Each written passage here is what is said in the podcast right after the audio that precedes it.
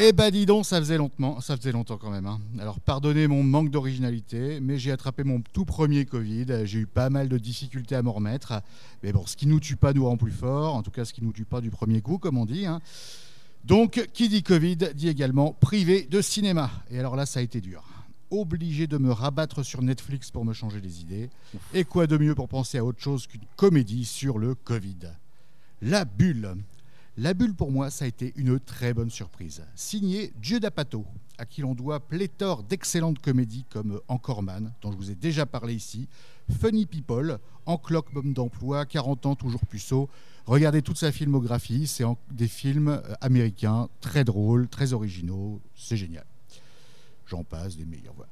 Ce film est une vraie réussite. Alors le pitch, alors que les cinémas sont fermés depuis des mois, tous les espoirs de l'industrie du cinéma sont tournés vers Cliff Beast Number 6, Les Bêtes de la Falaise numéro 6, une super production hollywoodienne dont le succès pourrait sauver toute l'industrie.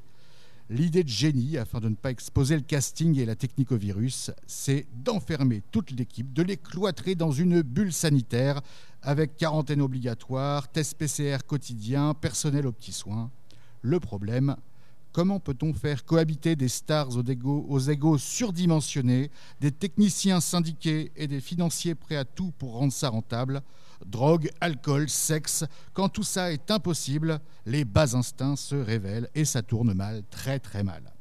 Avec un casting très sympa, ils sont vraiment très nombreux, donc je vais juste citer David Duchovny, dont je ne savais pas qu'il m'avait manqué. La Bulle est une excellente surprise qui rappelle un peu, pour ceux qui connaissent, un tonnerre sous les tropiques, mais en l'ancrant dans une réalité qui la rend plus humaine. Mention spéciale à la fille de Jude Apatow. euh, qui m'a fait penser à Fabien, alors pas physiquement, mais qui Notre Fabien à interprète, voilà, qui interprète une TikTokeuse qui n'a aucune idée de ce qu'elle fout là. Et euh, voilà, je veux une rigolo, suite. que au moment où tu dis ça, il y a Fabien qui te prend littéralement en photo à 50 Je, je- je sais, tout était timé, tout est écrit. hein.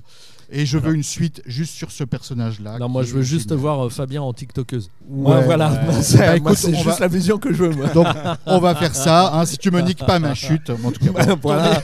Mais tu m'énerves de toute façon. Allez, Voilà, t'as bon, fini. bah. Allez, Bon, bah, chute. tournez ça. Dites, voilà, dites que vous venez de ma part. Et puis Fabien, Voilà. euh, on t'attend en TikTokeuse. Allez, des bougies.